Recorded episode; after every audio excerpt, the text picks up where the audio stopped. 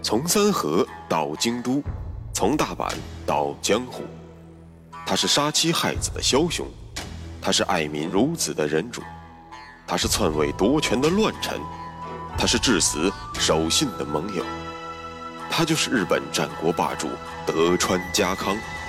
本节目由喜马拉雅 FM 独家播出。有缘相逢，有幸守候，欢迎收听，我是大师。继续为您带来日本战国霸主德川家康。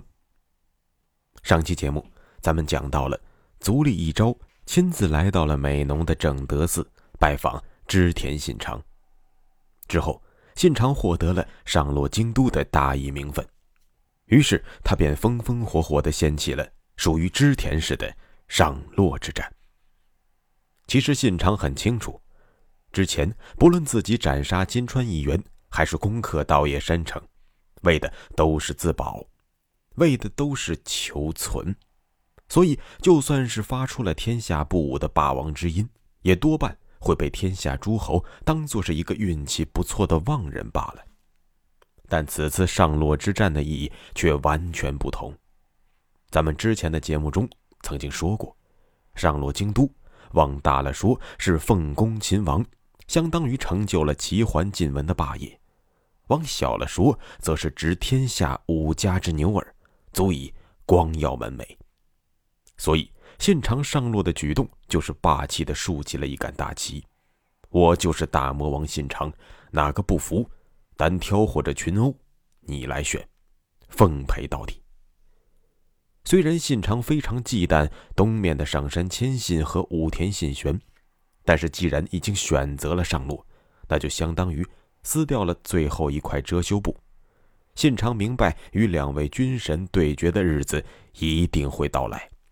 那么，在自己具有压倒性优势之前，他只能期盼这个日子来得晚一点，好让自己多多积攒实力。可想而知，上洛京都豪情万丈的背后，信长其实承担着无比巨大的心理压力。既然选择了，就不能后悔。信长正是这样的人。况且，面前盘踞在南晋江一隅的六角氏，以及盘踞于京都周遭的松永和三好三人众，怎么看都是一群乌合之众。手握重兵的信长，自然也就雷霆万钧，无所顾忌了。一五六八年九月，信长仅仅用了不到两个月的时间，就完成了全部的。准备工作，催动大军向西进发。在与妹夫前景长政会师之后，首当其冲的便是南晋江六角氏的地盘。我们来看看六角氏据守的城堡，最主要的有两座：观音寺城和基座城。于是信长便将全部的兵力平均的分布在了这两座城池之上。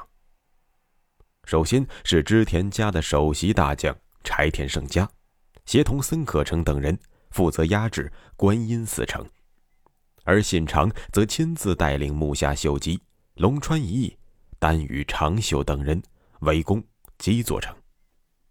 我们看到大将名单中有木下秀吉，正是咱们前面节目中所提到的木下藤吉郎。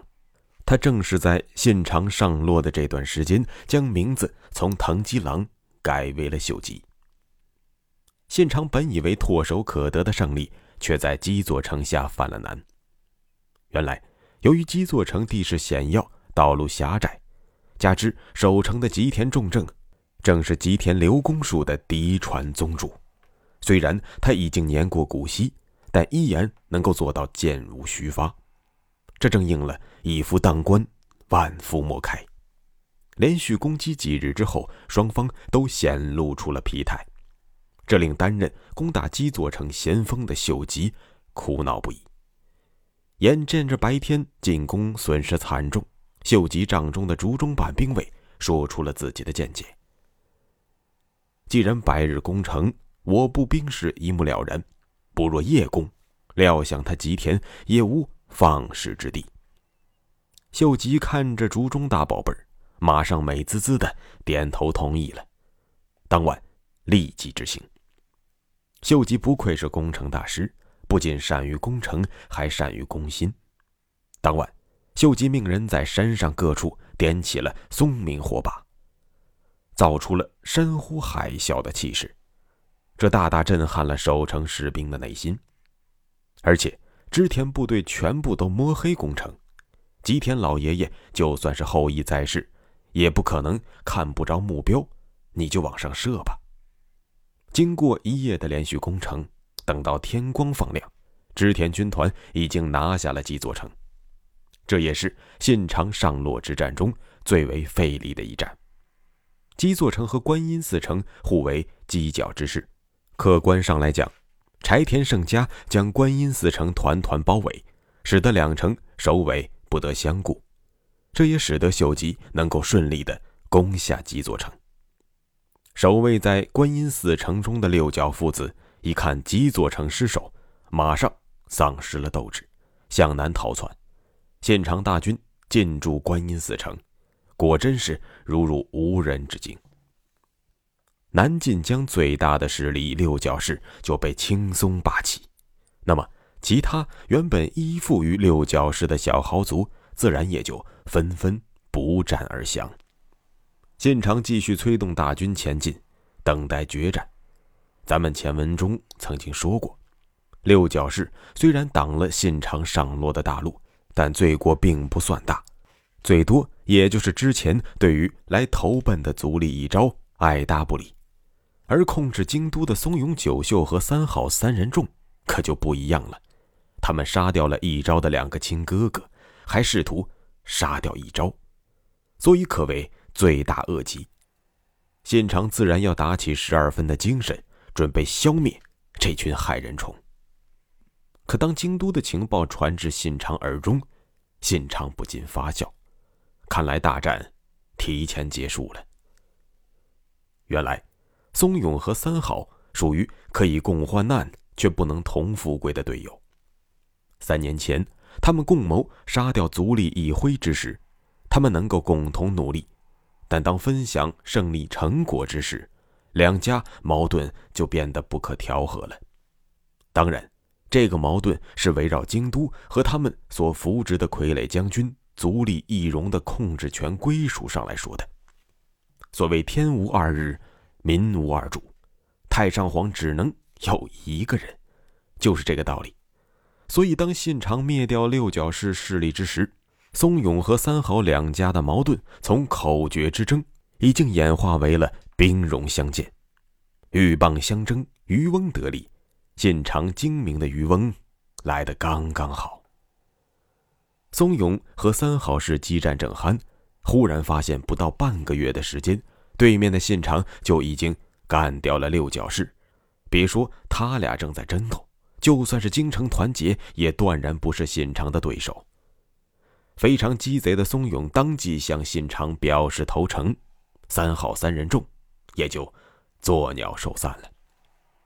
既然面前已经毫无阻碍，信长也就带着足利一招大摇大摆的进驻了京都。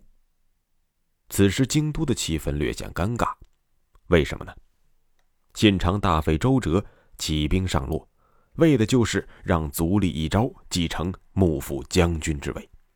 可是如今幕府将军宝座上却有个人，而且还是获得天皇任命的。这就是咱们说过的足利义辉的堂弟傀儡将军足利义荣。虽说傻子都知道义荣只是个傀儡，而且血缘肯定不会比一昭更近，但毕竟是天皇亲命，要知道自己正是打着拥立幕府将军的大义名分进驻京都的，可易容的位子还没有坐热乎，就在天皇的眼皮子底下让人滚蛋，实在是啪啪打脸。有点说不过去了，所以易容的存在一度让替天行道的织田信长十分尴尬。但这种日子并没有持续多久，因为没过几天，从将军官邸传来了消息：足利义荣病死了。这个死确实死得蹊跷，我们有理由相信这件事儿是老狐狸松永久秀干的。为什么这么说呢？有道是解铃。还需系铃人。易容正是松永等人拥立的。所谓成也萧何，败也萧何，自身难保的松永九秀根本不会顾及易容的感受。还有，这也是信长希望看到的结果。说白了，信长需要一双黑手套，但是他自己帐下的将军做这件事情都显得太过明显了。于是松永九秀便成为了信长的这副黑手套。从后来的迹象表明。信长为什么会对在台面上寸功未立的松永久秀多般照顾？为什么能够纵容这个两面三刀之人存在于自己身边呢？我想，应该是因为此时此刻，松永久秀在信长上京之时，给了他一份大礼，这份大礼就是易容病故的消息。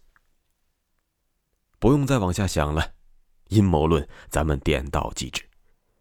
一五六八年十月，足利义昭被天皇册立为了室町幕府的第十五代征夷大将军，而对于信长的感恩戴德，义昭自然是发自肺腑的。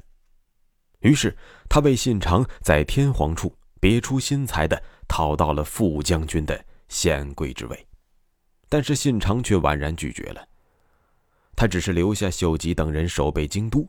自己便悠然地返回了自己在美浓的居城岐阜城了。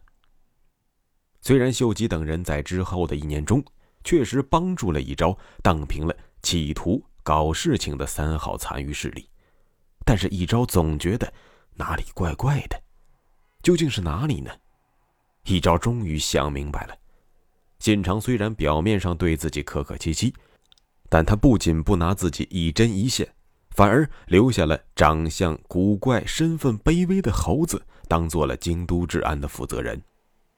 这过往的种种，让一朝清楚地感受到了信长对于他浓浓的蔑视之情。心比天高的一朝自然非常不爽，内心不满的小火苗也就不断的开始积累了起来。信长完成上落，只是秀肌肉罢了。虽说已经获得了不小的阶段性胜利，但是信长志在统一分崩离析的日本，所以织田军团征战四方的时期，也就是在信长上洛之后，正式拉开了帷幕。向西，秀吉军团已经进入了淡马，并一举拿下了淡马的生野银山。有了银子，自然也就有了枪杆子。信长如虎添翼。向南，在攻取了伊势北部五郡的基础上，信长降服了南伊势名门北田氏。注意，是北田，不是关东的北条，别搞混。信长在这边风风火火，小老弟家康在这消失的几期节目里有哪些进步呢？下期节目咱们接着说。穿过日本战国风云，看群雄如何。